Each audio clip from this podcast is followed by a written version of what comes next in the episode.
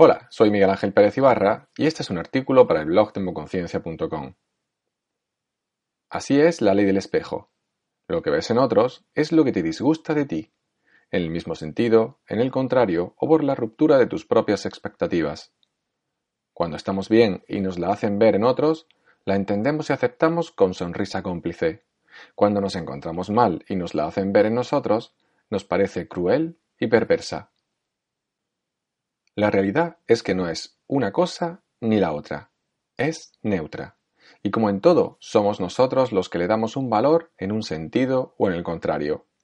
Créeme, sé por experiencia que aceptar la propia responsabilidad de lo que sentimos es duro al principio, pero si continúas practicando, se vuelve blando, flexible y hasta mullido, como tu almohada preferida. Si quieres practicar, es fácil. Solo párate a repasar sus leyes y da por hecho que son ciertas. Y lo son, porque seguirlas duele al principio, pero después te ayudan a sentirte bien, a dormir mejor y a relativizar todo lo que te ha hecho sufrir hasta ahora. Y si esto te parece poco, entonces continúa haciendo lo mismo de siempre. Cada persona tiene su momento. Tu tren pasará en el instante que menos lo esperes. Y la opción de subirte también.